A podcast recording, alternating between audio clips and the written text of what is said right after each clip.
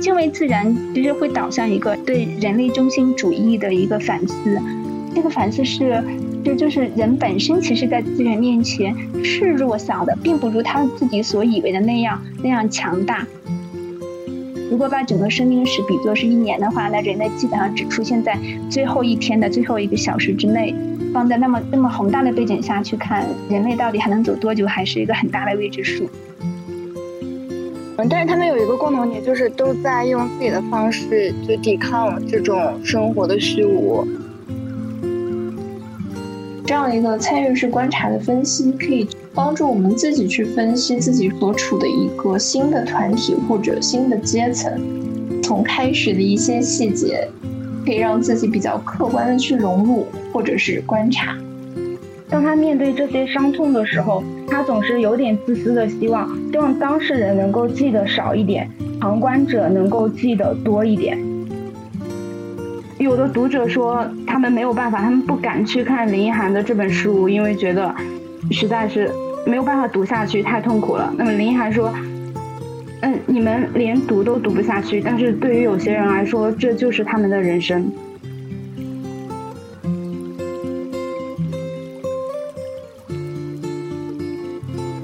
大家好，欢迎来到第十四期的放学读书，我是本期的剪辑师时刻。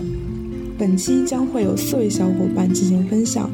首先有请第一位小伙伴万玉分享书籍《生命的进化》。好的，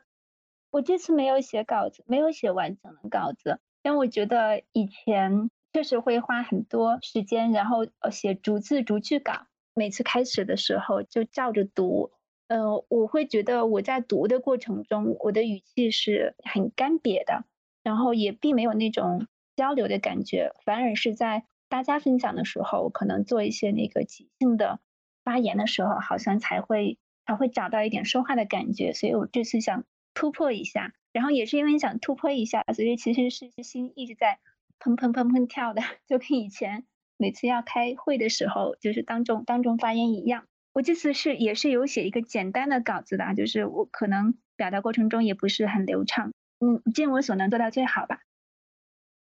呃，是因为我我在前两天想要从这本书里面摘抄出很多可以值得分享的点的时候，呃，就做这个比较枯燥的工作的时候，会觉得越做越越烦躁，然后会觉得说，为什么我要去跟大家讲这些呢？所以最后就回到一个问题上，就是为什么要去读这样的科普读物？就比如说，我看到书里有讲说，玉兰是最早出现的结构最简单的一种花，会讲到毛毛虫是怎么长大的，就它那个过程是非常奇妙、非常精巧。然后也会讲到蚂蚁跟蜜蜂的一些这种习性，它们的组织形形式。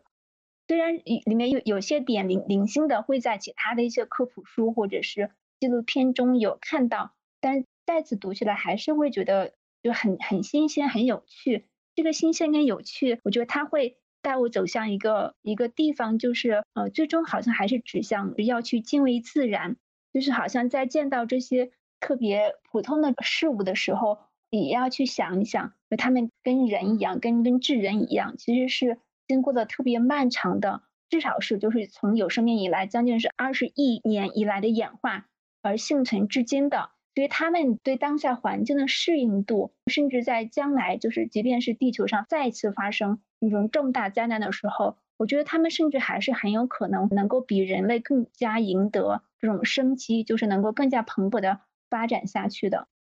我觉得这个本身是特别值得敬畏的，而且会觉得。这些事物本身的复杂性跟独特性，好像也是并不是在我们的日常的这个语境跟视野当中被认识到的。就每一个物种是怎么演化来的，它们为什么历经多次呃大灭绝都还能够幸存下来？然后它们自己的有没有一些独特的这种呃适应环境的方式跟繁殖方式？嗯，我觉得我们的思维像这些东西，将这些知识去打开。本身其实也是有利于我们自己思维的一个丰富化的，就我会觉得，因为语言的这种高度凝练性，就是它的这种指向的这种丰富性，就会让我们呃比较追求简单化，用一些定义啊、分类啊，就特别在教材上所见到那种，呃，经常是对一个事物进行非常详细的加很多种限定的这种表述的方式去认识事物。但是我觉得这个认识是是非常浅的，是非常有局限性的。嗯，比如说有机体跟无机物是怎么划分的？我觉得可能这里面是有一些很含混的地方。嗯，像那个动物最早的眼睛的构造，我不知道你们。现在这个高中课本上怎么去讲啊？就是我我之前上学的时候都是没有学到的，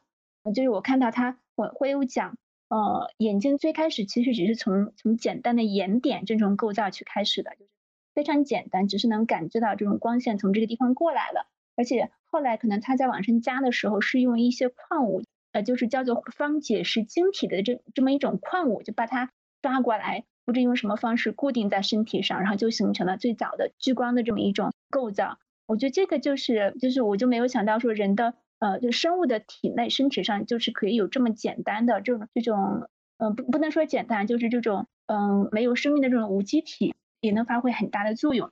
再比如说单细胞跟多细胞的区分，可能在我们看出来也也也很好像也很简单，但其实这个这本书里面举了两种。哦，两种两种物种来来说明，一个是团藻，一个是海绵，它们都是可以以单细胞的形式来存在，生活的也还不错。但是你把它们聚合在一起的话，呃，它们也会形成，就是比像像团藻多个在可能环境比较恶劣的情况下，呃，多个单细胞就会聚在一起，然后向某个方向去移动。然后海绵也是，海绵的这个复杂性，我觉得是更神奇的，就是。你把不同的来自于不同海绵个体的单细胞混在一起，它们很快就可以长成为融合成为一个新的个体。那那这里面到底是就我们很难想象人类或者说对我们所知道的熟知的其他生物这样去做这样的操作，对吧？海绵是比较原始的生物啊，大概是起源于八到十亿年前。就这种原始的生物，它们身上能够让人看到那种嗯，就是既简单但又非常高超的这种生存技巧。然后还有在其他的书里面有看到，哦，像就是我我们所认知的这种精细胞跟精子，好像它本身就是不可能具有生命力的。但是有些海洋中的呃生物，它们会分泌出来还是什么，就是排出来的这个这个呃精子跟卵子，它们会就是脱离这个母体之后，会朝向呃一定的方向，比如说像海面这个方向漂浮，而且这个过程中，它们甚至还能够躲避敌害。那它们到底能不能视作是单独的生命呢？我觉得也很有意思。然后物种之间的划分也也非常困难。比如说我们对鱼的认知好像就是它它是靠鳃呼吸的，但其实有些鱼是有肺的，而且甚至有些鱼是能够在没有水的环境里面能够生存数年，就它是靠肺来呼吸的。还有这个就是一些呃蝾螈，蝾螈的这种，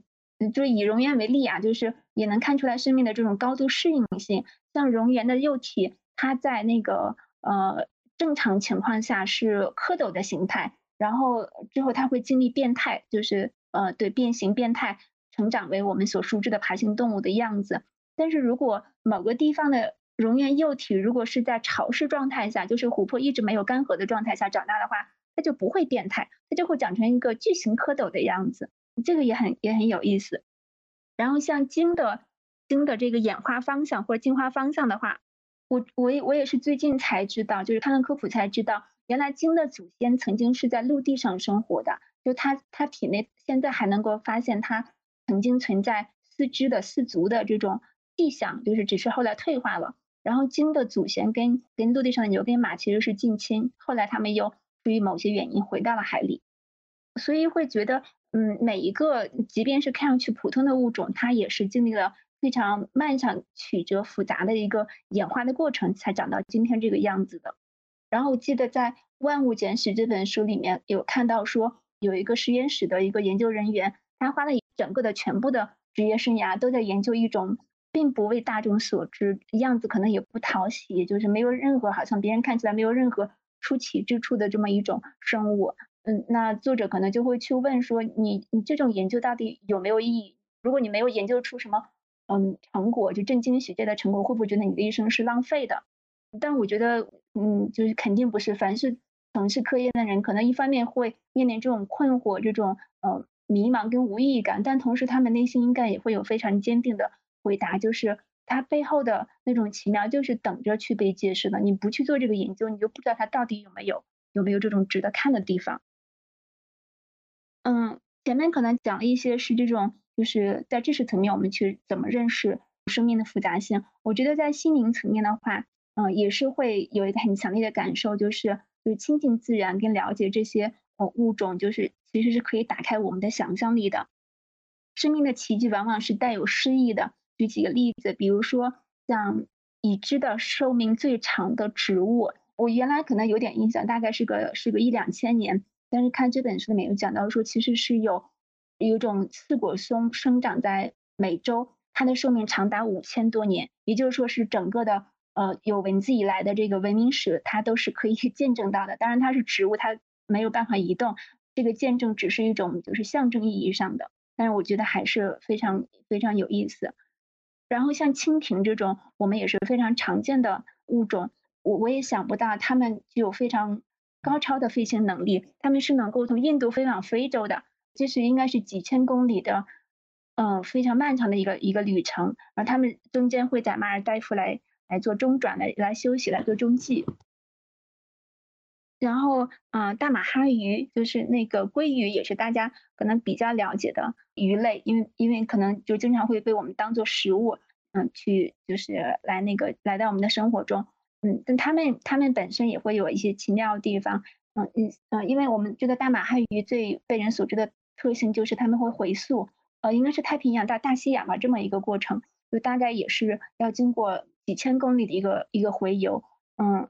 而且有一个数据是，就是科学家对成千上万条的大马哈鱼做了标识，就从它们出生开始做这个标识，看看它们在几年之后，就是性成熟之后，呃，能不能呃回到它原来就出生的那个河流河流中去。然后发现这个比例是非常非常高，就只有只有一两条走错了，就它大概是回到了那个地方，但是走到附近的河流去了，就这是一个非常高的一个精准度。他们靠地磁感应来来到那个附近的河流，然后再通过气味，就是在他的记忆中保留了几年的这个对气味的一个回忆，嗯，然后回游到他出生的那条河流。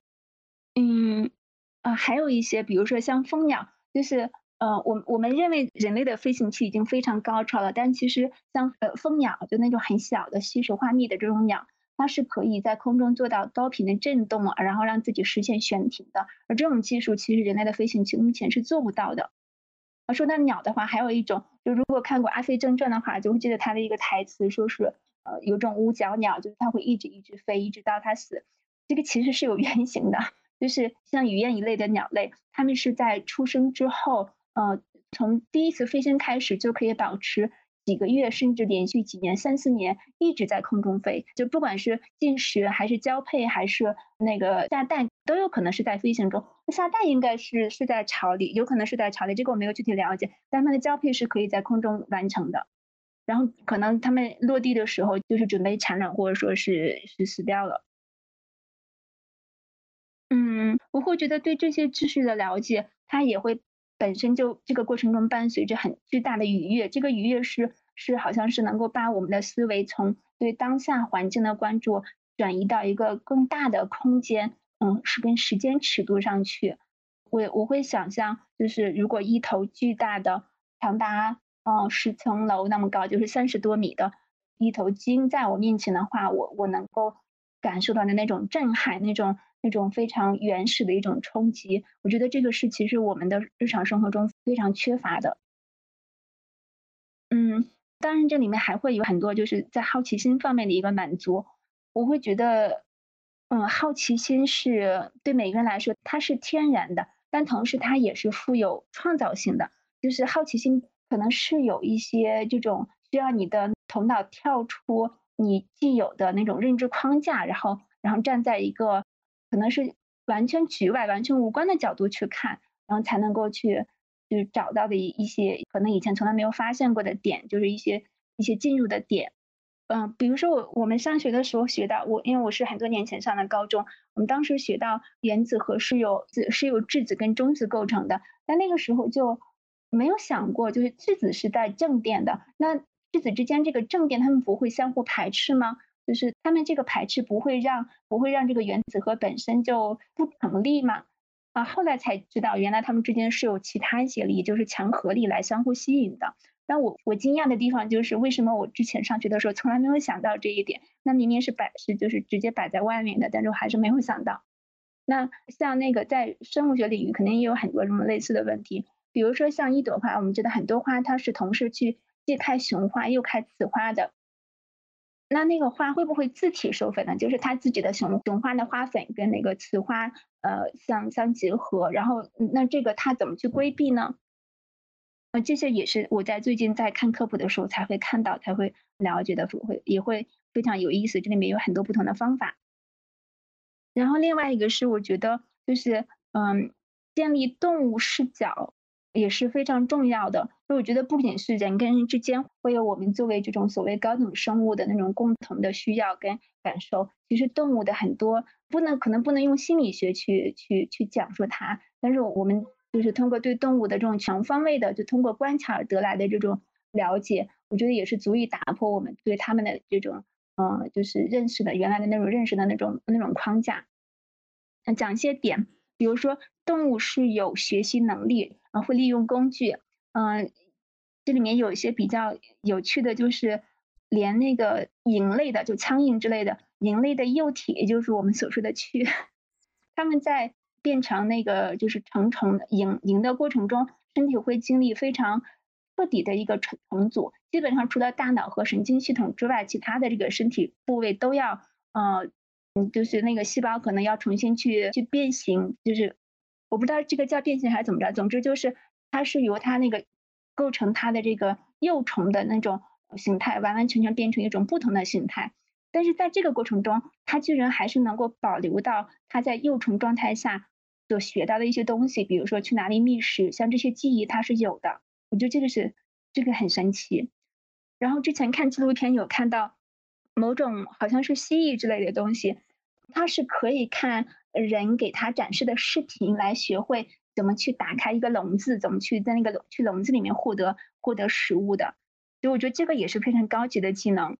呃，更不用说我们都熟知的，像大猩猩会把把树枝伸到那个。白蚁的血里面去取白蚁吃，或者说像那个小学课本上的乌鸦喝水这种。然后动物也是有追求愉悦的能力，嗯，比如说有些蜂类跟有些哺乳动物都会对罂粟一类的植物就是上瘾，因为它们对这个神经系统的刺激是在不同生物之间也是比较类似的，就它们也可能会会觉得呃这片种着这个好就是特别好好吃的，会让自己感觉到迷醉感的。这种植物，然后就会不停的过来去吃。然后鸟的话，鸟平时身上可能因为体温比较高，所以会有一些寄生虫。那他们会会出于食用的目的而去抓取一些像蚂蚁啊、甲虫啊这些东西，甚至会用一些点燃的烟头这种东西来去刺激皮肤，可能是止痒或者驱逐寄生虫。但最近的观察发现，他们会单纯为了愉悦而而这样去做，而且可能这个时间会长达半个小时。就有点像是猫对，就是那个吃了猫薄荷之后那种兴奋感一样，就是会在地上打滚。然后还有一个纪录片叫，呃，去前两年的应该是获奖的一个纪录片叫《我的章鱼老师》，里面也会讲到，就是章鱼这种东西，它看到一群可能是比较陌生的鱼鱼群游过来的时候，会会想要去跟他们做游戏，就是玩耍，去戏弄他们。而动物也会发展出来高度的社会性。有非常复杂的求偶仪式，嗯，跟社会秩序。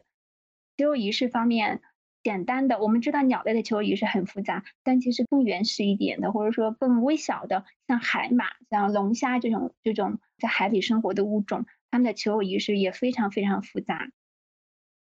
社会秩序的话，我是之前看《灰雁的四季》这本书里面讲的很很详细，因为作者是在家里养了几十只。灰雁，然后常年的可能有将近十几年的时间去观察它们之间是怎么互动的，然后就会发现，比如说像灰雁，他们会因为丧偶，就是如果他们现在是有伴侣的，那有可能他们在这个阶层中的地位是是是正常的，就是也有可能就是就是总之他会因为丧偶，就如果他的他的配偶不幸去世的话，那他的那个阶层就就会。沦落到最低，就其他的可能平时都被他们欺负的一一只灰雁都会过来欺负他。这我不知道为什么会产生，但是很有意思。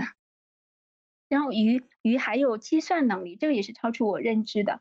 是之前看另外一本书的时候有提到，就是很多鱼类是可以在雌性跟雄性之间进行转换的。然后比如说原来这个群落里面，就这这一群鱼里面是只有一个雄性，然后后来这条雄性呃死掉了，然后剩下的那个最大的雌性，它就会考虑是它自己变成雄性来维持它们这个族群的一个一个繁衍呢，还是说它继续保持？雌性的这种身份，然后看一下有没有呃没有路过的雄性能够去加入它们。它这个计算体现为是说，因为鱼的产卵能力跟它的体型有直接关系，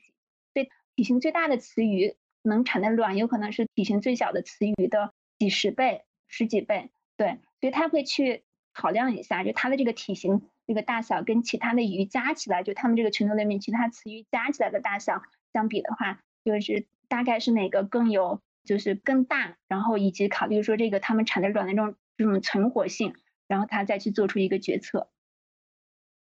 嗯，鱼还有一定的创作能力，这个从从鲸的歌声可以体现出来。就是鲸的歌声里面会有一些固定的、重复的，在整个族群内都比较通用的一些主题，也就是说是一些固定的音符的组合。但是它会对这些主题进行呃进行加工，进行这种组合。每个鲸鱼的歌声是。嗯，就他们的创作的歌曲是不一样的。我觉得这个其实，在人类听上去是歌声的这种声音，其实有可能就是他们交流的语言，只是我们并没有去破解这种语言。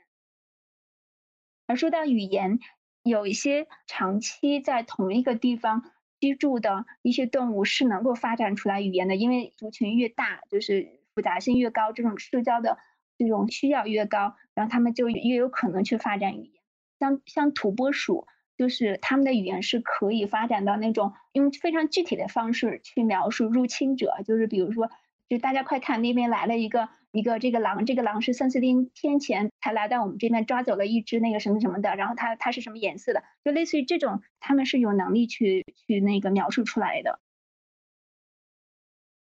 嗯，还有他们的。审美动物也是有审美，比如说像园丁鸟这种鸟，呃，雄性在求偶的时候会收集一切跟它的羽毛相称的、相似的这种小物体，就包括石头呀，包括一些呃，嗯，类似于贝壳呀这种塑，甚至塑料片等等一些小东西、果实之类的，放到自己的那个呃巢的附近，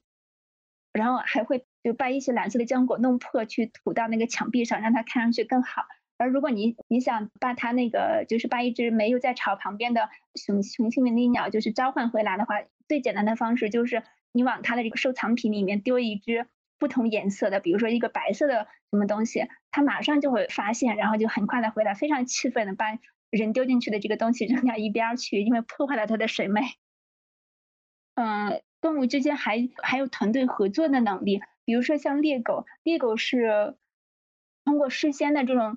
我不知道这个算是讨论还是算什么，就他们能够能够事先确定他们这次要围攻的对象是什么，因为一般情况下他们的他们的捕猎对象是角马，角马是相对比较容易捕捉的，啊比比较容易能够就是获取的，然后而斑马难度是更大的，然后科学家就会发现每次他们嗯想要去就是在第二天去围攻斑马的时候，那头天晚上他们就会聚在一起，然后用一些仪式来。好像是相互确认，然后第二天他们在经过角马的时候，就是那个比较容易获取的猎物的时候，他们是视而不见的，然后直接冲着斑马去，所以他们应该是内部有非常有自己能够去相互理解的这种语言，而且在进攻的时候也是会有策略，就是谁谁打前阵，然后谁从哪里哪里呃去那个包抄。嗯，我会觉得对动物的这些方面的理解。也是帮助我们打开了，就是更多的这种呃视窗的，嗯，就就比如说像我在乡土中国里面记得，就是他提到说乡乡下人跟城里人的这种不同的视角。像乡下人进城的话，他会觉得啊，我们还要过马路的时候还要遵守各种交通规则，还要去看这个嗯什么什么标识，他们会觉得。嗯，很很茫然无措，然后城里人会嘲笑他们，但是城里人下乡的时候分不清各种作物，然后也不知道那个最基本的农具怎么使用，也会被乡下人嘲笑。那我会觉得人跟现在是就是男性跟女性之间会存在这种截然不同的视角，然后人类跟动物之间同样也是，但是这个视角的嗯不相通，往往带来的就是那种对对方的这种贬低、敌视，然后还有不尊重。我我觉得人类是作为这种，嗯，可以说是最有能力去改变环境跟自身的物种，它是有这个责任是去主动去建立更多的视角的。前面讲了很多点，都是在讲要敬畏自然。我觉得这个敬畏里面也意味着说要去认识一些客观规律，比如说动物中其实有一定比例的同性行为，然后。比如说，动物之间的生存竞争是非常非常激烈的，即便是作为这种顶级猎食动物的猫科动物，大型猫科动物也经常饿肚子。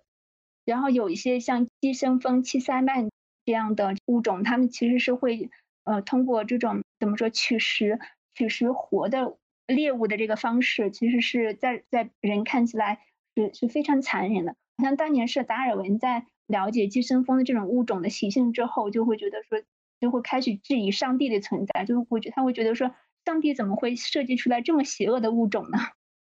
因为寄生蜂是把卵直接产到那个毛毛虫的体内，然后然后那个幼虫孵化之后，就从体内把毛毛虫一点点吃掉了。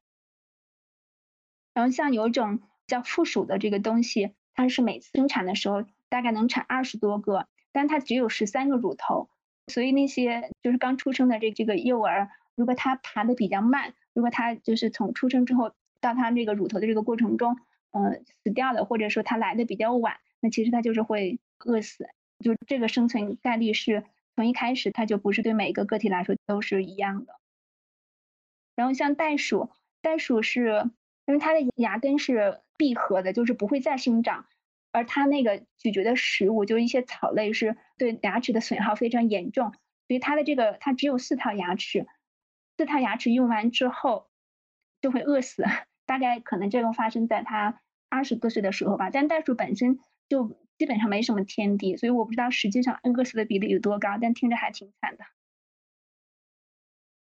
嗯，而我们看的很多，特别是给小孩看的这种科普性的东西里面，好像是不太提到这种好像比较残忍的一些客观规律，而而而倾向于把它们塑造成这种。什么相互之间很有爱，然后有个人的什么意志的这么一些跟人类似的生物，我觉得对成年人来说，好像一直去看这些东西也是很有问题的。就这样的话，我们就没有办法去正视这些生物，然后同时也看不到自己的局限性，就会变得居高临下，变得轻浮而且比较粗暴。我觉得敬畏自然其实会导向一个就是对人类中心主义的一个反思，这个反思是。就就是人本身，其实，在自然面前是弱小的，并不如他自己所以为的那样那样强大。可能是因为进入了农耕文明之后，呃，因为人们是通过这种种植、种植跟收割作物，然后以及就是繁育动物，来来获取自己的这个生存的这种资源的，所以他就会觉得说，其他东西都是等着我去利用的，而不会觉得说自己其实也是这个系统中的一分子，而且人类。到目前为止，演化的时间是相对来说是很短的，基本上就相当于说是，如果把整个生命史比作是一年的话，那人类基本上只出现在最后一天的最后一个小时之内。其实其实是放在那么漫长的这个，就是这么宏大的背景下去看，人类到底还能走多久，还是一个很大的未知数。这本书也会包括其他的科普书，也会让我感看到很多在性别意识上。的一些局限性，比如说，在讲到那个苍蝇产卵的时候，那我明明是这个只有雌性的苍蝇才能够决定把卵产到什么地方去，但他会讲说是父母，父母为他事先选好了一个食物比较充足的一个地方，就这个父母让我还还挺挺反感的，动不动好像就是提到功劳的时候就是把两性放在一起，但是说到求偶的时候又又会用什么后宫呀、一夫一妻啊这种这种词。但其实对于很多动物来说，它们根本就不存在这个什么所谓夫妻，只是一种出于本能而选择的交配对象而已。哦，还有还有，之前看到一本那个日本的科普书，讲昆虫的，它里面会就是有非常多的这种直男癌的视角。比如说，他看到看到那个雄性昆虫求偶失败之后，他可能就是呃费了很多心思去准备了给那个雌性的礼物，结果发现就被拒绝了，或者说他呃完成了射精。但是却被这个雌性用某种方式把它的精子给排出体外了，那这个作者就会写说：好，这个作为这个雄性该有多多伤心呀，多挫败呀。我觉得挺搞笑的。嗯，还有一些局限性是，我觉得可能也是过于西方中心主义了。比如说像大王花这种，就是那种模仿腐肉的，能够发出散发出臭味，能够吸引这种苍蝇过来给它授粉的这种植物，它肯定是一直一直都存在的。但是呢，它是在就是近代才被发现，可能也就二三百年才被发现，也就说是被西方殖民者发现。但土著肯定是一直认识这种植物的呀。只是没有文字来记载了流传而已。那那这个所谓的这个于近代被发现，就会让我觉得好像那种没有发出声音的人的声音就不是声音。然后像那个袋鼠的称呼是在英英语里面是 kangaroo，它其实也是因为就殖民者在呃发现新的物种的时候，会用他们自己的一套就是欧洲用的那一套分类方式跟命名方式去称呼它。而对于袋鼠这种真的是在其他任何地方都没有见到过的生物，呃，他们也实在是就是没有办法放到自己那个体系里面去了，才会用土著的这个称呼。而实际上，土著是对任何东西都有自己的称呼的，然后但也完全被他们无视了。我要讲的点大概就是这些，然后我也从书里面提炼了很多一些就是单纯的一些很有趣味的知识点，但是我觉得我前面这些表达可能已经让我有点。比较费力了，然后就就不在这里展开了吧。嗯，好，那我的分享就先到这里了。好的，谢谢万玉。我觉得这个万玉你的分享就有达到你刚刚说的，你了解动物，嗯，其实一个方面是增自有知识层面、心灵层面、好奇心的满足，还开拓了更多的视角。刚刚听你分享这么多，我也觉得开拓了很多的视角。就讲了很多我不知道的那个小动物它的一些能力，就就就比如说那个鱼那一个，它还可以计算在雄性和雌性之间进行转换，也太厉害了吧。嗯，还有就是也是我想说，就是上一次上一期时刻他分享那个黑鲸，我也是看了黑鲸之后我才知道这一个动物它也会得抑郁症的。就以前我忘了我在哪个影视剧里面看过，他的意思就是说。只有人才会自杀，就大概这个意思。那我现在知道了，其实动物它也会自杀的，就它也是有情绪，嗯，非常敏感的情绪在的。就像你说的，就了解大自然和动物，它就可以拓展我们生命的厚度。还有就是还想说，就你刚刚你分享的那个我的章鱼老师的那个纪录片，我也非常喜欢，当时看了之后也非常感动。呃，万一有讲到，就是有一种鸟会飞很远嘛，然后我就想到有一次我们去那个昆虫的标本馆里面去参观的时候，那个标本馆里面有很多蝴蝶，然后有很多各个国家的国蝶，我们很多人就在看那些非常漂亮的那个叫什么光明闪蝶，就是很好看，很闪蓝色的。但是呃，那个老师有讲到美国的那个国蝶叫做君主斑蝶，它是。可以像候鸟一样一年一度的横跨北美大陆，它从加拿大或者是美国东北部向墨西哥做季节性迁移，它每一年要飞三千多公里，然后在这一个三千多公里的衬托之下，那个亮闪闪的 只有亮闪闪的那个蝴蝶就瞬间对它丧失了兴趣。呃，我想说第二个点是，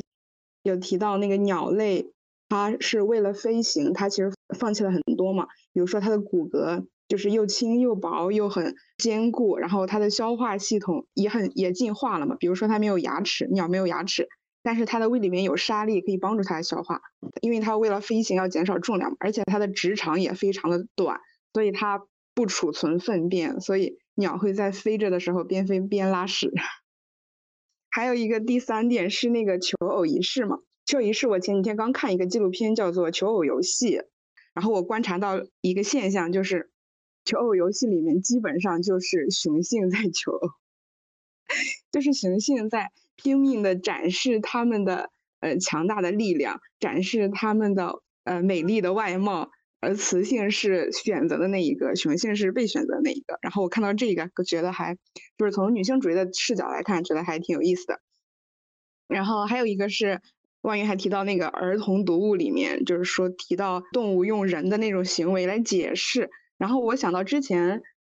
听八分就是道长那个节目的时候，他提到在大学的细胞生物学里边的专业的教科书里面，会讲细胞里边的各种反应之后，他最后有一个总结，就是说细胞里边的各个结构啊，还是什么大分子物质，它是有组织、有纪律的，就像，然后就和政治联系在一起，就是这一些就是挺，嗯，莫名其妙，也挺无语的。如果大学大学课本就是专业的教科书都可以这样的话，其实儿童读物那些其实也是可以理解了。好啦，我就要分享这么多。嗯，我来回应一下时刻。那个，你你提到那个那种蝴蝶，好像是一般被被称为是帝王蝶，在很多纪录片里面也能看到。然后对蝴蝶是能飞那么久，确实让人觉得很惊讶。然后这本书里面提到一种叫做北极燕鸥的鸟，它是它的飞行飞行的范围更广，它是能够从北向南，就从北极飞往南极的。呃，我不知道是一年，大概是一年一次。以至于是说，它它它能够完整经历北极的夏季跟南极的夏季，所以这种生物每年看到的白昼比任何生物都要多，也很神奇。是那个鸟类的话，呃，对这个就是那种羽毛鲜艳的鸟类，基本上都是雄性，这个大家应该都知道。但其实鸟类确实有非常非常多种是一夫一妻制的，就这个一夫一妻是体现在说他们终生对对彼此保持这种忠诚，虽然可能也会有个别这种偷情的这种行为啊。但是总体来说，他们在在养育后代方面是都会出很多力气。比如说在孵蛋的时候，是是雄鸟跟雌鸟轮流轮流着来，然后而且就是他们那个在下一个繁殖季仍然是他们不会更换伴侣，然后还是这只伴侣，除非除非是其中一只死掉了，那有可能剩下这一只，它有可能是终身不会再寻找伴侣，也有可能会再寻找，经过一段时间的这个这个创伤抚育，也可能再次抚养。但是我觉得不管怎么说，它好像是给人们。就是我，我特别反感有还有些有些男的就会拿出来说啊，动物都是什么一夫多妻制的呀，就这种论调是让人非常非常反感的，因为他没有看到还有这种比较在我们看起来更加公平的一种机制存在。然后，但是海马也是这样的，海马可能做的是更更更有意思一点，就是是由雄性来育儿。嗯，然后那个，嗯，有些对，确实是有很多鸟类是雄性更加艳丽一点，但也会有很多是它们那个就是雄性跟雌性的羽色是相似的，就是可能从外观来说很难很难去分辨。而这种羽色相似的鸟类，很有可能就是一夫一妻制，就是就是这种单配偶制。嗯嗯，还有一点，我我想到那个企鹅，就说到这个，我想到企鹅的企鹅，因为企鹅其实是就是雄性跟雌性长得是。非常类似，几乎辨认不出来的。然后他们是怎么求偶的呢？他说，这个书里的描述是说，雄性企鹅会捡起一块小石头，然后蹒蹒跚跚的走到另外一个一个这个个体面前，然后然后看他把这个石头丢下来，看他的反应。如果对方非常愤怒的冲他嘶吼驱赶他，那毫无疑问这就是个雄性。然后他再拿捡起来再去放到另外一只面前，如果这只是表现就是很冷漠，就跟没看到一样，那说明这个很有可能是。嗯，就是一个已经有配偶的雌性，然后如果对方是那个非常欣然的接受了，那那这个就是雌性，他们就可以交配，就是可能还会有些什么其他的仪式，然后就这个也就很很生动。好，因为刚刚时刻说的，我也想到，他说那个鸟嘛，鸟它。减轻体重可以边飞边拉屎，这 个我想到了。我我最近正在看那个韩剧，就是《浪漫的体质》，里面有一个人说他很羡慕鸟，他羡慕鸟不是因为鸟会飞，而是因为鸟它可以呃拉拉尿和拉屎一起拉，就觉得比较节省时间还是什么意思？然后这个这个这个也挺逗的。呃，然后还有刚刚万玉说的那个企鹅，因为我们前一段时间不是学那个英语，就是。然后 Ferry 找的那个 BBC 的那个动物的那个里面，呃，有一节是企鹅，然后我当时看了那个视频也特别感动。然后企鹅这一方面，感觉就是在我们这个性别议题方面，就动物它们性别议题方面，其实也是给了我们很多启发。企鹅它们出去觅食，它们是。爸爸和妈妈是轮流觅食的，就是不存在说这个母亲她是一直照顾孩子，然后这个父亲单独指指这个父亲去觅食，就是这些工作他们都是轮流做的，我就觉得是非常平等。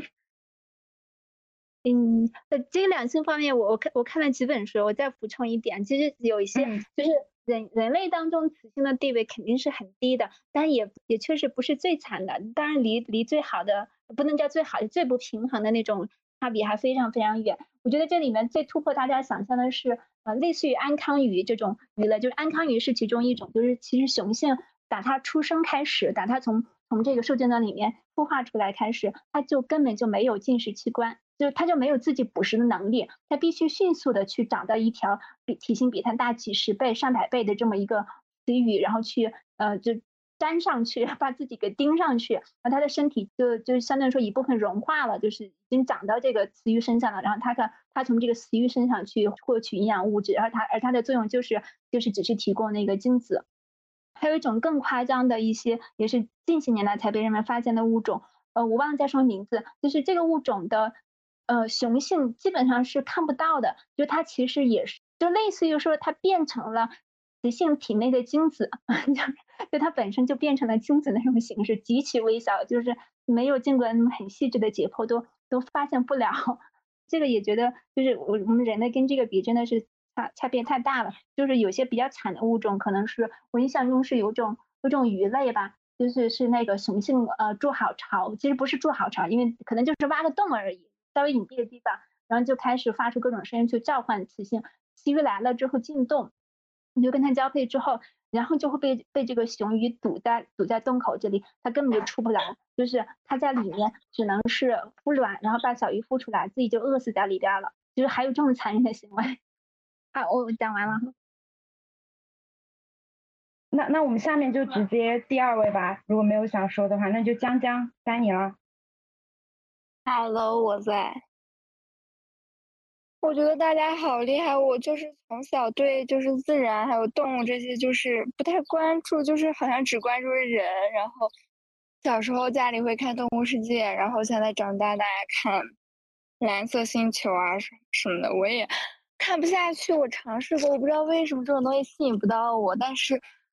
这两年我可以开始关注，就身边的大自然，开始就是散散步啊，看这些东西。以前这些东西真的。我不知道为什么，我觉得我缺乏这种生活中对美的那种体验，然后我就来分享一下我今天的东西。我今天东西也是还是人，就是呃，我说就是我分享的就是一些杂七杂八的嘛。我我都不记得我上次来参加这个是什么时间了，好像是四月份参加过一次，然后再就是刚开始那会儿。就是因为三月份的时候，哦，我家那边疫情特别严重，然后我那时候本来就是每天都会去图书馆。准备毕业论文、准备考编的东西，但是当疫情开始之后，就是被封到家里，然后我整个生活就已经陷入了一种那种混沌的状态。就是，呃，当三月底那时候就已经疫情已经 OK 了，但是我还是我不知道大家有没有这种，就是如果我坚持做一件事，我每天都做的话，我能坚持非常久。但是，一旦停下来之后，特别是停的时间比较长，比如说三五天、一周以上，我就很难再去。拾起来这个事儿，就是我得重新鼓足了劲儿才能再迈出去，再坚持。所以，嗯，我三月份、四月份基本都是这种状态。呃，我四月份的时候开始努力，就是重振这种东西，然后我就开始离开家，就是去爬爬山，去海边逛一逛。然后那时候我就是呃在读那个伍尔夫的《海浪》，就是一开始的时候，我觉得这本书就是特别特别意识流，比他那个其他的书要意识流很多。呃，所以一开始读的话，就是你需要不断把自己的注意力拉回来，有时候就是读出声，就各种方法集中注意力。但是读着读着之后就已经沉迷了，而且这本书就是它的后劲儿特别大。一般呃，我读书就是看书就是看的非常快，然后忘的也很快。但现在如果我想起这本书来，就是还是非常惆怅。呃，简单的说，这本书就是他写了就是六个儿时的玩伴，然后长大之后各自都有了，都走了不一样的路。然后他们时隔多少年就会重聚一下，讲一下他们现在的状态。然后讲到每个人的时候，都有这些人，就是很大部分的意识流。嗯，但是他们有一个共同点，就是都在用自己的方式去抵抗这种生活的虚无。差不多就是这样吧。我能力有限，我不太会概括。但是这本书我觉得真的就是，如果大家有跟我陷入一样的状态的话，大家可以去看一下。要不然的话，我觉得有可能也不太能 get 到点。因为沃尔夫其他的书就是《到灯塔去》《一间自己的房间》，还有那个《奥兰多》这几本我都读过，但是确实这本给我的冲击最大。然后上周的时候刚好我又看了那个一个电影《时时刻刻》，这本书也是跟沃尔夫就是有很大关系。它是呃讲了三个不同时空下的三个女人的一生，然后这个故事就是用那个伍尔夫那个《达洛维夫人》这本书串起来的。看这部电影的时候，我就会想到海浪，我就感觉沃尔夫真的他一直都在抵抗这种虚无。然后，嗯，电影的结尾就是沃尔夫在写这本书，就是他在写《达洛维夫人》的结尾，就是他说了解人生的本质，然后放弃它。然后说完之后，他就踏进了河流，就是自杀了嘛。现实生活中他也是这样。啊，我就嗯，所以我现在说起来就还是挺难过的。我觉得，就是这本书之所以能带给我这么大的触动，我觉得就是跟我最近的状态有关系吧。哦天呐，不好意思，我先换一下。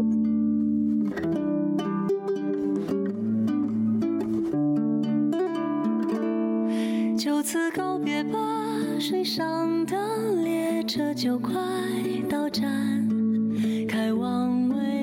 嗯，我从小到大都不能自己一个人独处，但是之前都没有觉得这是一个问题，就觉得大家都是要成群结伴。然后直到这两年开始，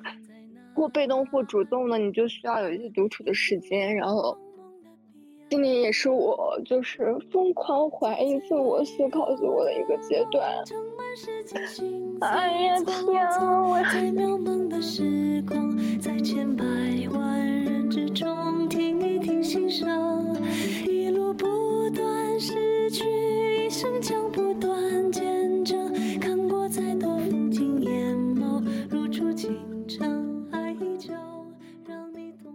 嗯就是我是在生活中，我时常会有那种撕裂感。就是我之前是一个特别特别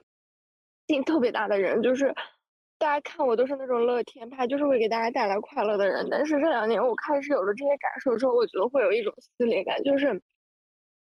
嗯，因为我就是生活中一点小事就能让我特别开心，就是跟朋友一起散步啊、吃东西、打球、看书这些我都特别开心，但是。做完这些事儿之后，就是你整个人就会有那种空的状态。就是我之前是没有这种状态的，就是我整个人的生活必须要填满，就是嗯，就是大家一起就是什么都不干，就大家在一块热热闹闹的，其实也没干什么事儿，但是这种事儿也能把我填满。但是现在就不行了，不行之后就是有那种空下来的东西，空下来的东西我就会特别特别虚无，然后我也不知道怎么来抵抗这种东西。好，我大概就这个意思。我说完了，你们来说吧。好，我说完了。好，就是哎呀，酱酱，真的真的想抱抱你，酱酱。嗯，就我觉得刚毕业，刚毕业这两年是人生很大的一个要要进入社会要转折的两年。就就是会比较艰难，然后你要经历一些你之前没有经历过的东西，就像你刚刚说的。我觉得也不是因为要进社会吧，就是你到了这个年龄，然后你开始自己想一些东西。其实，因为我现在在没有转正，然后身边的人大家也都很好，就是跟学校没有什么大的区别。但是，重大的变化是来自于你自己，就是来自于你自身。哎。我也没想到我会哭，天呐，你们肯定很无所适从。没事，你们不用怪我。没事没事，只是说明你你真情流露了。这这说明，我觉得这说明真的这种撕裂感就是一个要成长，说明你你你也正在你要迈向那个更深层，就是成长的那个过程。对我自己也知道，但是就是你不知道怎么样一下子过去。过不去那个劲儿。亲爱的旅人，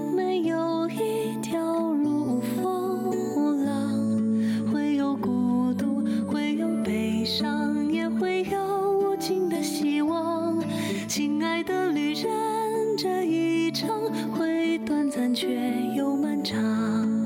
而一切终将汇聚成最充盈的惊喜。没事没事，就是大家说完的话，就下一个人说就行了。好，有有谁还想要说的吗？江江，Hello，Hello，你现在是在实习是吗？那你是不是明年毕业？不是，我是今年毕业，但是他这个工作比较特殊，他就是直接就是让你来实习几个月，然后看你能不能转正。就是具体怎么能不能转正，我们也不知道。就是现在也就选这个。你主要是因为工作上面吗？我觉得不是，我觉得工作对我来说没有那么大的影响，就是更多是我自己，就是你整个人就是没有掌握，就是没有找到自己一个主要的重心，是不是？嗯，差不多吧。对。那你有没有比较喜欢的事情？有啊，读书、看电影、打球，我都很喜欢。我觉得我喜欢的东西还蛮多的。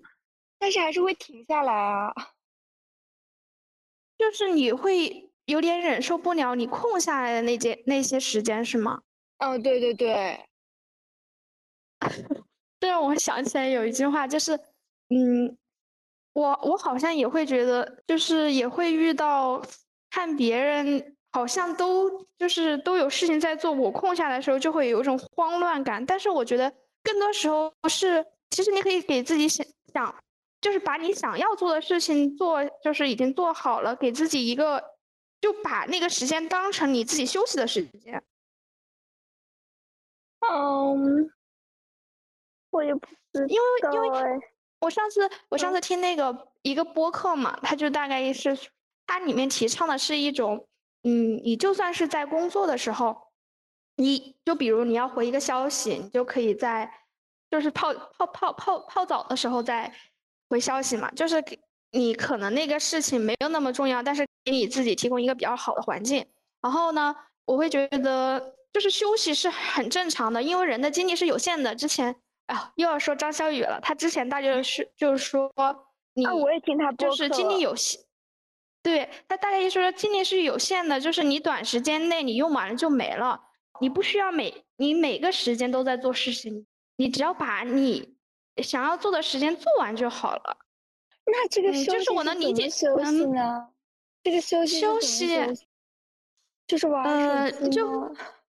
我我一般玩手机会有一种 效果，然后有一种虚无感。对呀，就是这种感觉，就是我不知道怎么休息。我觉得哦，你就可以去散，就是你直接可以散散步都会很好，真的。就有时候我去吃饭，就是没有骑自行车，就去走过了嘛。你走过路过校园的有些地方走，就是走过就很好。但是你偶尔玩玩手机，其实也很正常。毕竟之前我们老师就说，就是手机本身的诱惑就很大嘛。就是如果你做了一些你觉得不是很好，比如一玩手机玩了很久，那你应该也放自己一马。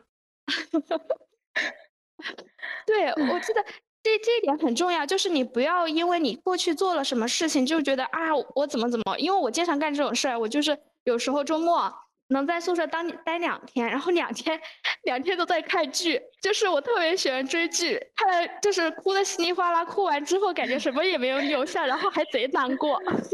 啊，我也会这样。但是你要想，其实你第二天你开始正经做事儿就好了，就是。嗯，你不用很担心，你过去做的时候会，会跟就是可能我我的心我不知道你怎么想的，我的想法就是我总感觉我如果停下来，可能就会落后，就是我有这种想法的时候，我会觉得我好像就落下了别人一些什么，但是，但是我但是后来 我我不看别人之后，我管你们学学的怎么样了，啊，反正你们学了。我不怕跟别人落下，我就会觉得我自己在浪费时间。就比如说，我今天躺半天，然后都在玩手机。本来我计划周末，比如说要看电影、看书，然后就划了手机，划了过去了。然后我就觉得我自己把这时间全都浪费了。就是啊，嗯，对我不会跟别人比，因为我一直就是一个，就是我就是有点普信那种。那也挺好的，有信就是有信心也挺好的。嗯，我觉得。嗯，跟自己比，就就是我每次遇到这种时候，我就会想，其实，嗯，就是你只能专注于现在，更加悔恨只会陷入更加的深渊。反正你都开开心的那段时间了，也还好。也所以我每对对对，所以所以我每次就是，假如我周末荒荒废了两天，我周一就会早起好好干活。好，我们把话筒交给下面的人吧。好的，谢谢你。拜拜，加油，拜拜，你也加油。嗯，还有我觉得就是你能找个人说出说出来也挺好的。像你刚刚说你没有办法应对这个空虚，我觉得这个空虚其实有部分是你没有办法面对你自己。怎么讲？而且有时候我不知道跟谁说，就是好朋友，就是好朋友，我觉得他不能理，就我说的时候他会说他懂，但是就不会给我很大的安慰。就是那一瞬间我知道他懂，但是嗯，然后就没有然后了。对，有时候的确会这样，因为对方可能也也没有很好的建议，也会有点。对对对对对，无错，对对，的确会这样。感受这种痛苦之后，有可能自己会好吧。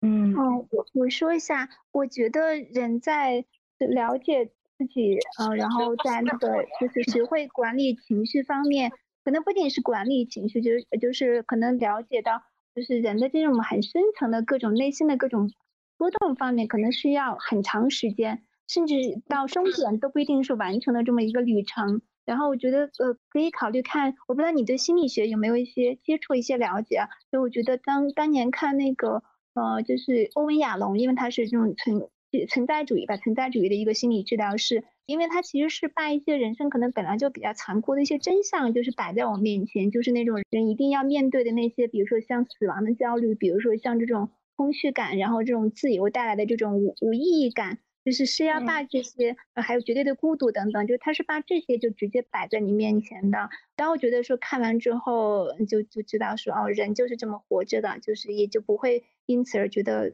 痛苦了，就是会觉得那我们就就坐下来看一看这个东西，这种所谓的空虚，这种所谓的孤独是怎么回事儿，然后而且知道其他人跟自己是一样的，就没有一个所谓的更好，然后。而而在这个看的过程中，可能就把这些感觉给慢慢的给消解掉了吧。就这是我曾经的一些这种心得。嗯，好，那我们接着下面就服兵吧。服兵，该你啦。感觉就是今天分享的有 点少。嗯，分享的是威廉怀特的一本书，叫做《街角社会》，是一本有关社会学的书。然后，首先先介绍一下怀特这个人，就不知道大家对传播学有什么了解？他是一个经验学派，是作为一个芝加哥学派的一个社会学家，先后在芝加哥大学还有康奈尔大学之间会研究社会学和人类学。这个人的经历也是比较丰富，出生在一个相较于比较嗯富裕的人家，然后去从事一些社会的田野调查。以及甚至参与了一些相关政治有关的竞选之类的，然后他比较注重于社会之间的一些人文关系，依赖于空间格局去了解一些，比如像社会的学生或者是职工，或者是政界人士的一些权力关系，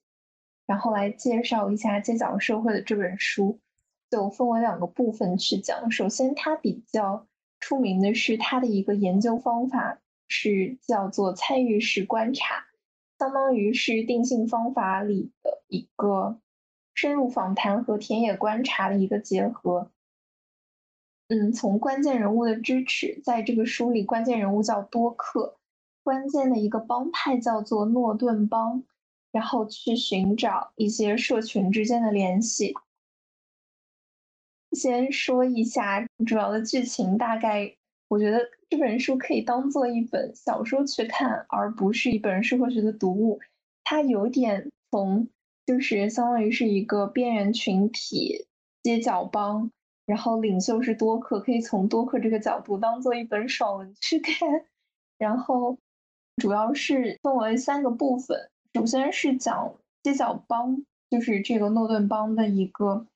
多克和他们的领袖，嗯，他作为一个领袖和他的成员的一个连结，相当于是一个街角青年和非法团伙的一个勾结。第二个部分主要是讲在大学生俱乐部有一个俱乐部的成员叫做奇克，奇克在大学和他的俱乐部成员之间的一个连接。然后剩下的一个部分相当于是做一个呃理论性的阐述和一个这两者结合的一个分析。社会学分析中有句话是：一个人的态度，他是没有办法去观察的，只能通过他的一些言行去判断。所以怀特作为一个观察者，他是完全的进入这样一个贫民区去进行研究。然后主要的群体是一个意大利裔的一些平民，他们在意大利这块区域是作为一个相当于非正式的一个群体结构，大家是比较松散自由的，就是任何人可以参加，任何人都可以离开，而不像是那种学校或者工作场合的正式群体交流。嗯，像西方的话，就刚刚也有姐妹说到，就相处中国，相当于是一个团体格局，所以他们是。以群居群体为一个主要的生活方式，然后在街头巷尾去活动。这里面比较有意思的是，你可以发现，他们街角帮的成员并不像我们想象中的是那种吃喝打混或者是无所作为，反而他们沉迷于他们的保龄球技，往往会因为自己的球技去评判帮派中的地位，而不是像那种。嗯，吃酒或者是干尽坏事这种，而且他们与彼此的交往也是基于结婚为前提，并不像是想象中的那种三五成群的各种不可描述的事。我觉得这本书比较吸引我的地方，反而是它的 附录部分，所以想介绍一下。介绍附录部分讲的是怀特编书过程中的一些事情，从开始进入这个群体。到完成这个书的结局，嗯，用怀特的话来说，起初他是作为一个非参与的观察者，到最后进入群体参与生活中，反而变成了一个非观察的参与者。就人类双方都是作为一个社会动物的一个个体，大家对于不认识或者在过往的生活中没有出现过的人人这个群体，是会有距离感和一种内心的疏离感。嗯，所以在怀特和多克就是这样一个诺顿帮刚开始交往的时候，他们一起外出，注重的反而是自己要不要摘帽子，要不要把衣服卷起来这些细节。然后到中期的话是避免一些敏感问题的表态，比如是在这样一个诺顿帮大家进行一些话题的争论的时候，但是。到中后期，他发现争论本身就是这样一个社交方式的组成部分，避免自己对个人群体的影响。嗯，同时他自己本身也是个很有趣的人，就也会跟街角帮的成员去讨论，并非只有大学生才是聪明人之类。然后从这样一个非正式的社会群体，以及正式的社会群体，还有政界的一些三方的。权力关联去描述，最后说一下推荐的原因吧。就是我觉得这样一个参与式观察的分析，可以去帮助我们自己去分析自己所处的一个新的团体或者新的阶层。嗯，从开始的一些细节，可以让自己比较客观的去融入或者是观察。然后就是这样，谢谢。好的，谢谢浮冰。然后，你是不是呃，这次这次分享你是不是也是没有写稿子的那种？嗯，对对对，就写了稿子，反而不知道该说什么。对，挺好，我觉得这就是就是大家可以其实也不用太拘泥稿子，不想写就不写。我这一次也没有写。然后就是你也是每次其实你分享也会给我一些多的视角，这个。参与式观察，它让我想起了那个上次上次就是呃谁分享的那个项标的浙江村，他观察那个浙江村的，对对对啊，我特别喜欢项标那一本那那一本书，因因为都是他讲的又是中国的事情，就就比较能够融入进去，而且他的语言也是比较通俗易懂的，就就很有意思。呃，其实我是想分享那个。林奕涵的那本书就是房思琪的初恋乐园。我想先简单讲，就是两个女孩子的故事。一个女孩子，她是二零零零年两千年，就是她出生在湖南的永州，然后她是在一个小地方上学。这一年呢，她十一岁，她出生在一个普通的家庭。然后如果按照正常的发展，也就会有一个普通的医生，就是他将会现在在读初中，然后即将他要读高中，然后可能会上大学。然后另外一个女孩呢，她是一九九一年出生在台湾的台南，她的家庭条件非常好，她出生在一个医生的世家，她的父亲是台南的知名皮肤科的医生。那么第二个故事的主角大家应该都知道，呃，就是这一个林一涵，也是房思琪初恋乐园的这个作者。那么第一个故事的这个非常普通，就是很很普通的一个小女孩，她是这一个先生。制造就这个公众号“先生制造”有一个长报道，前段时间写了一个长报道，然后她的名字叫做《被性侵的、被救助的、被捆绑的童年》，就是这是两个完全有不同轨人生轨迹的两个女孩，那她们的共同点就是她们都在自己呃未成年的时候遭遇了性侵，然后性侵这件事情改变甚至摧毁了他们的一生。林一涵这本书就是呃房思琪的初恋乐园，我是在大学的时候看的，应该是二零一八年的时候吧。它是二零一七年的时候出版，然后大概二零一八年的时候有了这一个中文版。我当时的时候是在淘宝上买的它的原版台湾版，这也是我看的第一本繁体书，就原版的台版书。当时看完这个故事之后，当然它是非常的沉重的。简单来讲，这个书的故事就是。一个十三岁的初中生，他被自己的国文老师诱奸的故事，然后诱奸长达五年。但是林奕涵在概括他自己在概括这个故事的时候，他说的是这是一个关于女孩子爱上诱奸犯的故事，它里面是有一个“爱”字的。我在对照这两个人，这两个人的人生，林奕涵还有另外一个故事，刚刚这一个纪实，它是一个纪实报道的，这个女孩她的化名叫做思思。那么这思思她两个人的人生的时候，嗯，她其实首先他们人生本身是非常不一样的。然后他们在遭遇性侵之后，因为林奕涵她从小是非常喜爱文学，然后她家庭条件也非常不错，嗯，他可以自己用文字来讲述自己的这个故事，比如说他把它写成了一个小说，然后他可以用非常优美的语言来包装这个故事。那么另另外对思思来说呢？他是没有能力去讲述这个故事，他这个故事最后是由别人来讲述出来的，就是我们不知道他在这里面他自己其实他的真实想法有一部分是被掩盖进去的。林一涵这本书虽然非常沉重，但是我非常喜欢，就是从文学角度来讲，我是很喜欢这本书。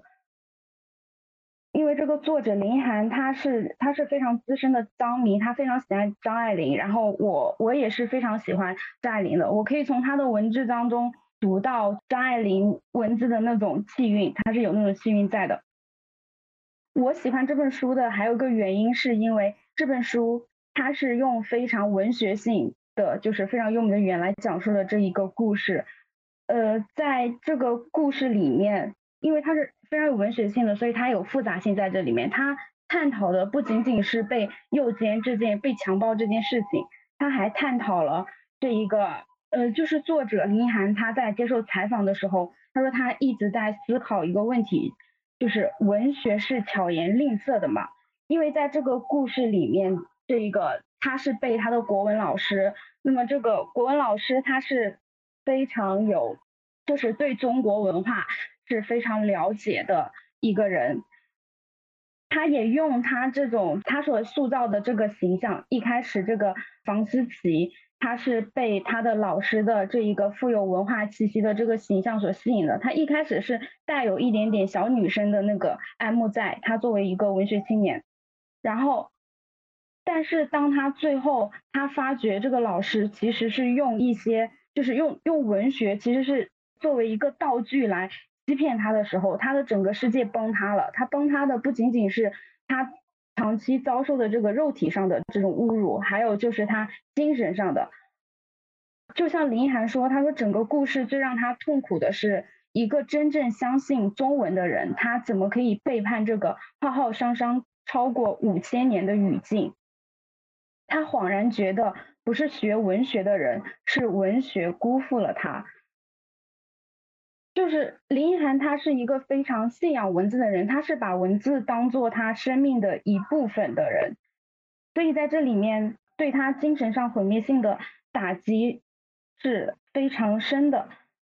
他在接受这个精神科治疗的时候，精神嗯科医生对他说，一开始的时候他对他说你是经历过越战的人，然后又过了几年，他对林一涵说你是经历过集中营的人，后来他又对林一涵说你是经历过核爆的人。医生用战争来比喻这个林一涵他精神上所遭受的这种暴力性的摧毁。呃，林一涵他说。他觉得有位作家，他曾经说过，集中营是人类历史上最大规模的屠杀。然后林一涵他觉得，人类历史上最大规模的屠杀是房思琪这这样的强暴，就是它不仅仅是一种肉体上的，也是一种精神的毁灭。然后再回到这一个这这两个故事，这两个女生里面，就是这个性侵的事情对他们人生的一个影响。嗯，先说一下这一个湖南永州的这个小女孩，叫思思的这个小女孩，她是在十一岁的时候被她同村的一个男人性侵的，然后这个男人有七已经七十多岁了，就相当于她爷爷爷爷的年纪，她爷爷还大。但是同时，她在当时她被发现发现就是她怀孕被发现的时候，她跟这个警察说，她能想到的人除了这一个。这个老头还有三个老师，就还有三个男老师，然后最后经过这个检验，就是对他这个羊羊羊水什么，就是这个检验发现，就是这个孩子是那一个七十多岁的老头的，他爸爸就坚坚持说是这三个老师的孩子，因为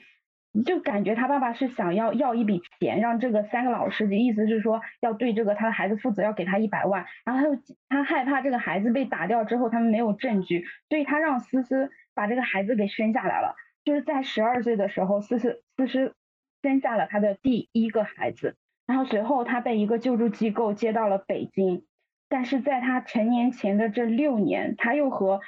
非常多不同的男人接触，他是主动要去接触的，然后大多数的年纪都是比他年长一倍以上的，他又通过这个微信的这个搜附近的人或者 QQ 搜附近的人认识的，大多都是认识这些网上的人，然后有些人的年纪比他的父亲还要大。到二零二零年的时候，就到二零二零年，他十九岁的时候，他已经生下了三个孩子，还经历过流产。在他未成年的时候，经历过性侵之后，其实他是对这个耻辱感和伤害感，因为他他还意识不到这件事情意味着什么，就是他的思维、他的人生的这个世界观、价值观都还没有构成的时候，他经历了这件事情，他其实是没有一个正确的认知的。有一个研究说，也在未成年的时候，很多被性侵的孩子，他事后他还会有这种性特征的行为，比如说他模仿性侵的搂抱、亲吻的动作，呃，口语中还经常会出现这种怀孕大肚子的字眼。然后，因为这些还没有成年的这个孩子，他在这个性侵的过程中，他体会过快感，所以他们会不自觉的展示出这个动作，会让外人非常的尴尬。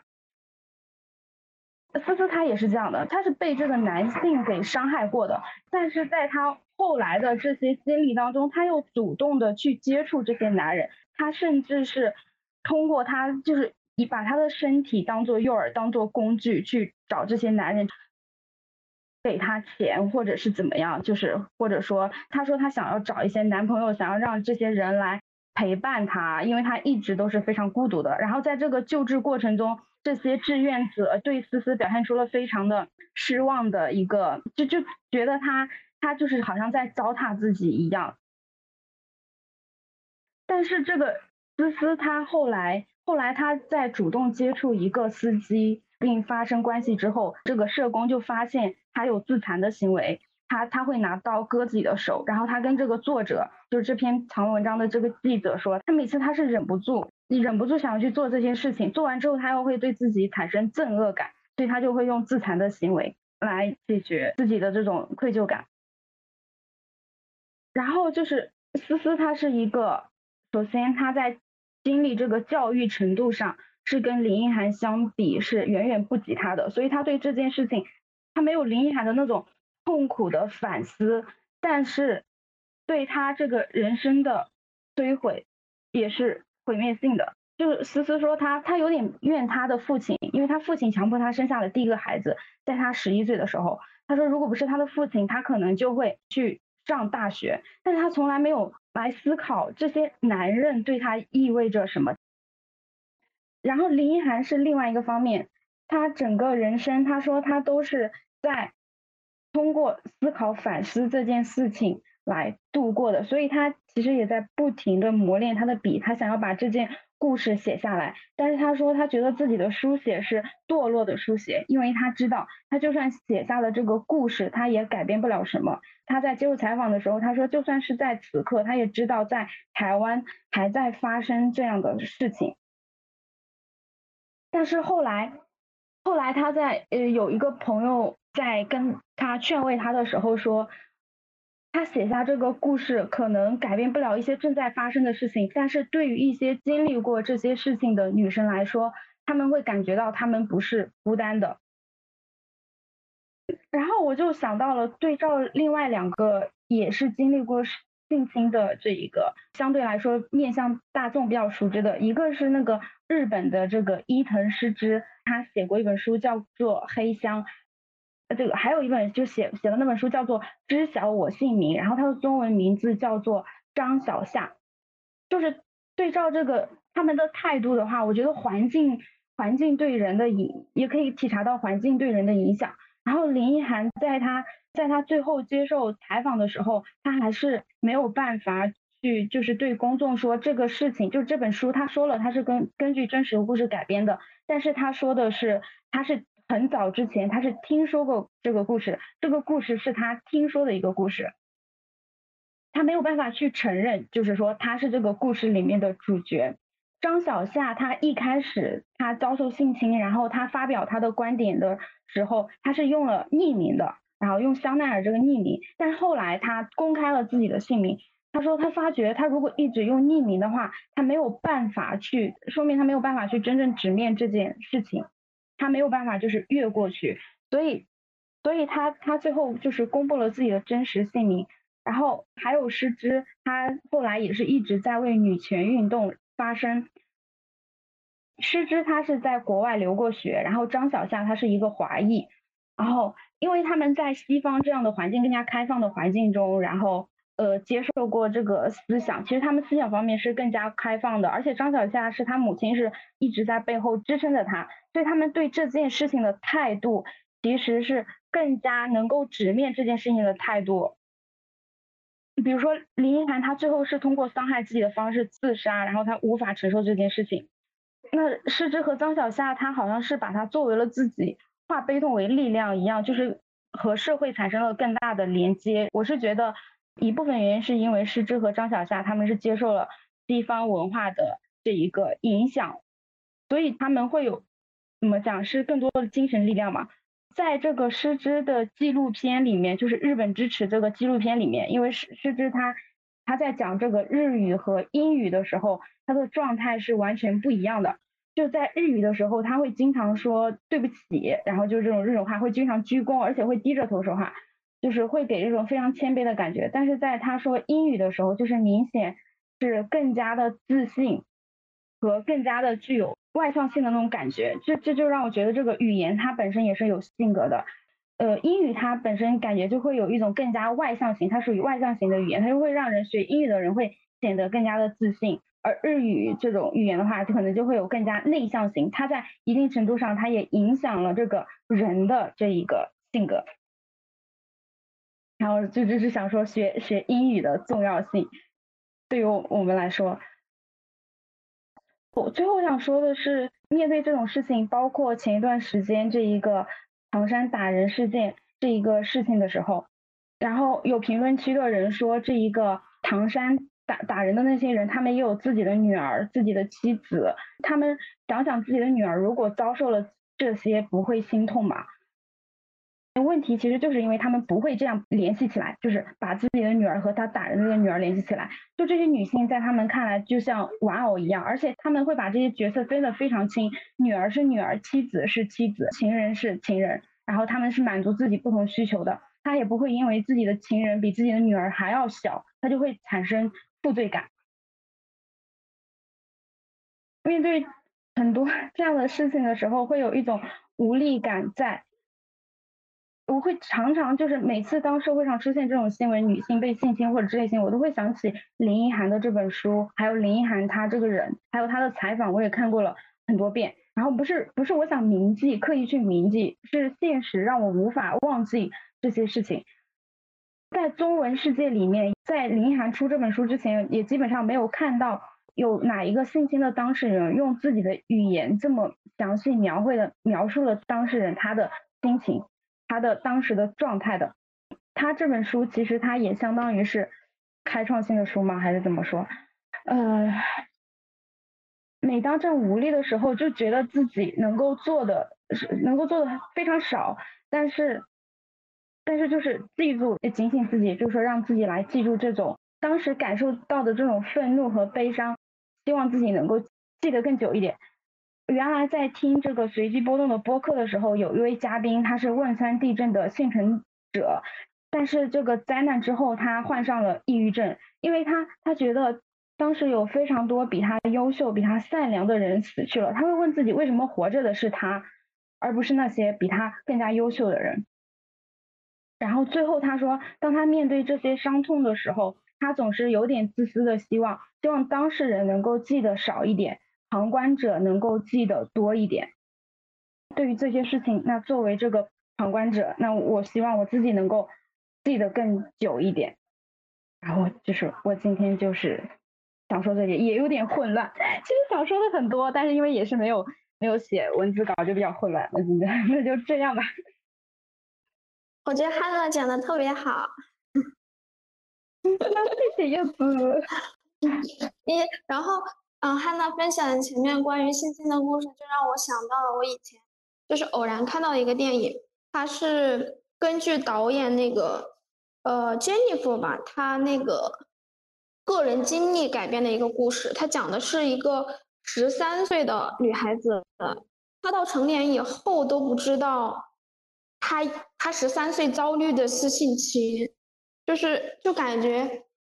其实和呃和房思琪有一点类似又不类似，房思琪是把它伪装成了一种呃爱情嘛，就是这个这个女孩就是这部影片里面女孩子也有点类似，但是她是。虽然他是，他是那种好像一直把自己洗脑，洗脑成了是爱情，所以他一直到三四十岁，通过他妈妈给他看他的日记才知道他小时候是遭遇的性侵。但是他那个性侵的过程是因为他当时不是喜欢马术吗？然后那个教马术的是个女老师，就把他介绍给了一个，呃，当时还比较帅气的田径教练嘛。然后当时。他那两个老师就一直就是肯定那个呃女孩子嘛，就是 Jennifer，然后就特别开心，觉得他们俩就那两个人都特别好，像导师一样的存在。然后有一天晚上，那个男教练就把他骗到屋里，就说他要拯他要他要拯救那个女孩子，说然后说呃他们现在做的事都是相爱的人才做的事，所以那个女孩子呃 Jennifer 一直都生活在了那种。嗯，以为就是她一直以为这个男的是她的第一任男朋友。她除了生理上的对于他们就是，嗯，性器官插入的时候不是就是个不是以外，她一直以为他这种就是爱情。所以，所以他这部电影就是想告诉我们，比性侵就是好像更可怕的就是，嗯，那些性侵的女性可能根本不知道自己曾经遭遇了性侵，包括。呃，女主 Jennifer 在三四十岁以后发现，就是她妈妈告诉她被性侵了以后，她自己从自己那种挣扎，我就发现，嗯，感觉对于性侵的，就是性侵这件事情，就是，就是对受害者就是各种的打击，就包括他们其实有时候很难，很难像这个导演一样，就是讲述一些，呃，能写下一些东西，讲述很多都是深陷泥潭无法自拔。然后还有那个汉娜刚刚分享的那个湖南永州的思思，我之前看过，但是，但是我觉得突然有点羞愧。我当时看完了，觉得很悲伤，但是我甚至连标题我都没有记下来，然后才发现我之前看过。嗯，思思的话，我觉得，包括还有之前的，呃，之前那个谁，嗯，鲍玉明，当时小草，就是发现。嗯，他那里又展现另一种可能，就是，嗯，受害者是会对那个加害者产生依恋的那种倾向，就是，就是这种过程又很复杂，你你就是很难很难对他们施以相应的安慰和解和让他们得以解脱。这也就是为什么房思琪后来选择自自杀。嗯，对。然后就是，哎，经过刚刚这样这样说，就是也突然发现了，就是刚刚说，就是其实这个信心当事人有些他是对这个加害者是有感情，他是真的。你曾经有爱的，然后你发现这些有爱的人，他其实都是在未成年的时候，或者他心智不成熟的时候，他被性侵，他其实会对这个受害者有依恋。包括你刚刚说的鲍玉明的那个星星也好，还有这个房思琪也好，还有这个思思也好，他们都是在自己心智不成熟的时候，就是。遭遇了性侵，然后而且那些人那些所谓的那些那些加害他们的那些男人会对他们说，因为因为害怕暴露这个事情嘛，因为他肯定也知道这个首先就不合法，然后他会告诉他我是爱你的或者怎么样，就是打着这个爱的名义，以爱为包装去欺骗他们，所以这个最后的，对，所以最后对他们伤害会更大，因为他们当时是真的觉得自己是在爱中的。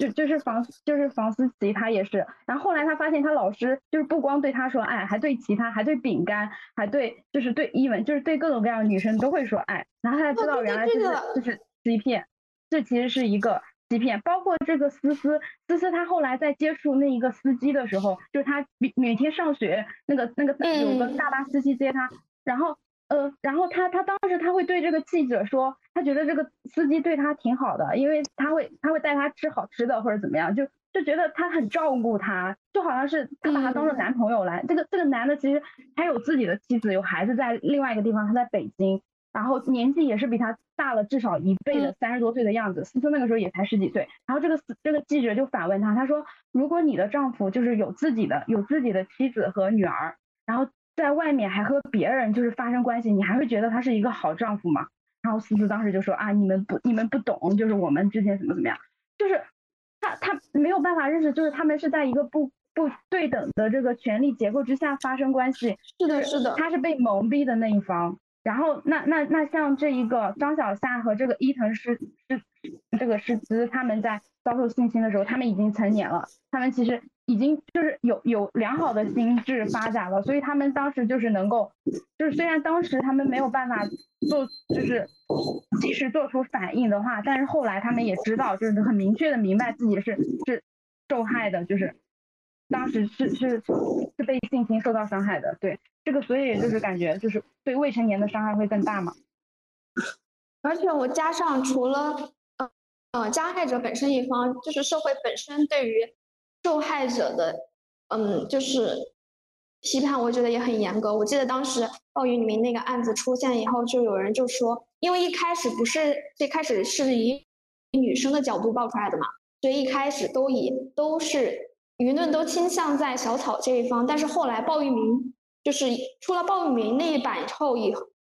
那个女生就就有人就说那女生就是就说你情我愿啊之之类的，就说因为当时那个小草会对他产生依恋嘛，就说那这就是爱情，但是这是很重要的一点，就是他们本身就就不是平等的。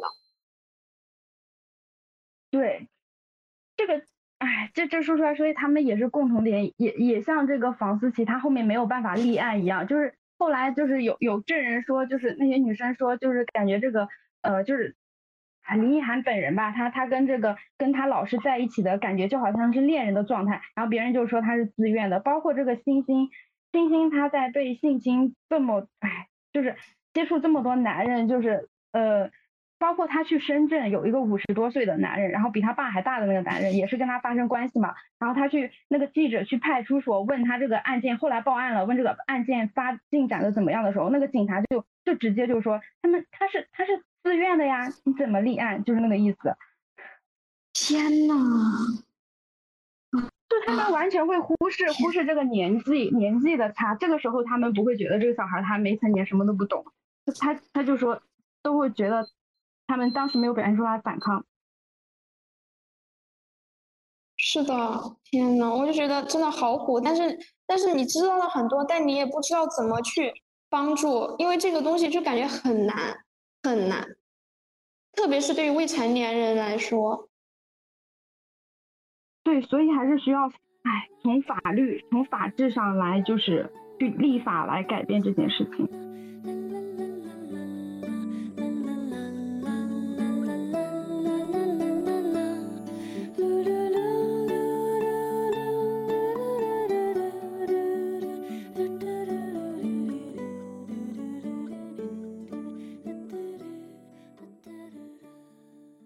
这也就是林一涵说他的那个痛苦，如果他把他的痛苦分给他，有时候在街上走着，他想如果他把他的痛苦分给街上的每一个人的话，那么每一个人都会受不了。有的读者说他们没有办法，他们不敢去看林一涵的这本书，因为觉得实在是就是没有办法读下去，太痛苦了。那么林一涵说。嗯，你们连读都读不下去，但是对于有些人来说，这就是他们的人生。然后我当时看思思那个故事的时候，在一开始的时候，说实话，我我也有那种不自觉的涌现出的对思思，觉得思思有点是不是有点太不自爱了。然后其实作者作者是二零一七年开始采访，才开始嗯就是进行采访的，然后到二零二二年，就是前段时间才在先生。制造上，然后发表这篇文章，然后中间历经了五年，大概五年的时间。然后作者说，在二零一七年的时候，他想采访这方面的事情都没有什么资料。当时林涵的那本书的中文版也还没有出现。然后对于儿童性侵救助的，就是一些文章研究，基本上在国内也都是空白的。然后他一开始跟思思接触的时候，他觉得，呃，思思就是嗯，跟他也不是很。亲近，然后你你也很难走进他的内心，然后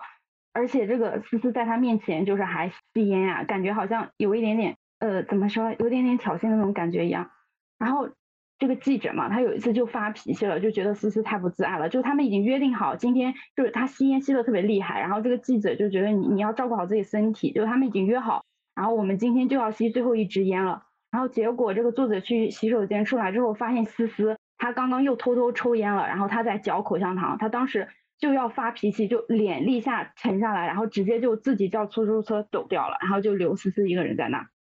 然后后来这一个记者在跟研究这方面的专家聊这件事情的时候，这个专家意思就是说，这个作者他他凭什么有资格去这样去要求思思做什么事情？是作者他他自己现在是有求于思思，他要来报道。这件事情是他介入了思思的人生，其实没有说要任何人来关心他，要怎么样他，这些人就这么傲慢的介入了他的人生，然后对他的人生指手画脚，然后所以作者后面也反思这件事情，他说其实做的很多事情，知道这不是他的错，他用了好几个就是你知道这不是他的错，所以我想说就是。就是发生这一切，然后就是也也不是你的错。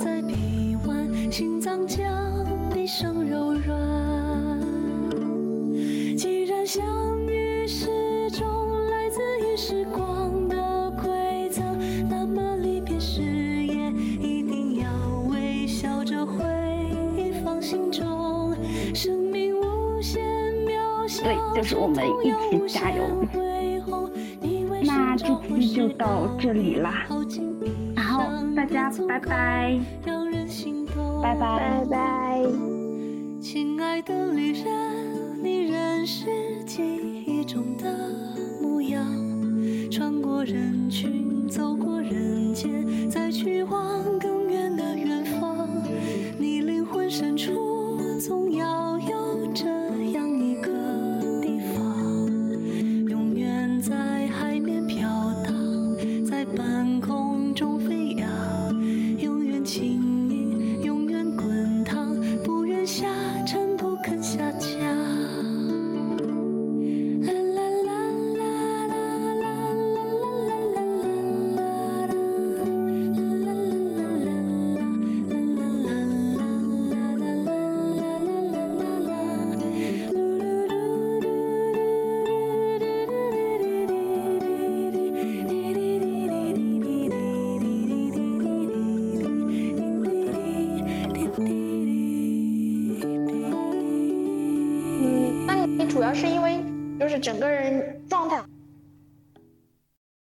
呀，你没有声音了，是因为工作还是因为啊？我没有声音了。对你刚才没有声音，现在有了，刚才又没有声音了。现在有吗？现在有，现在有了是吗？不好意思，不好意思。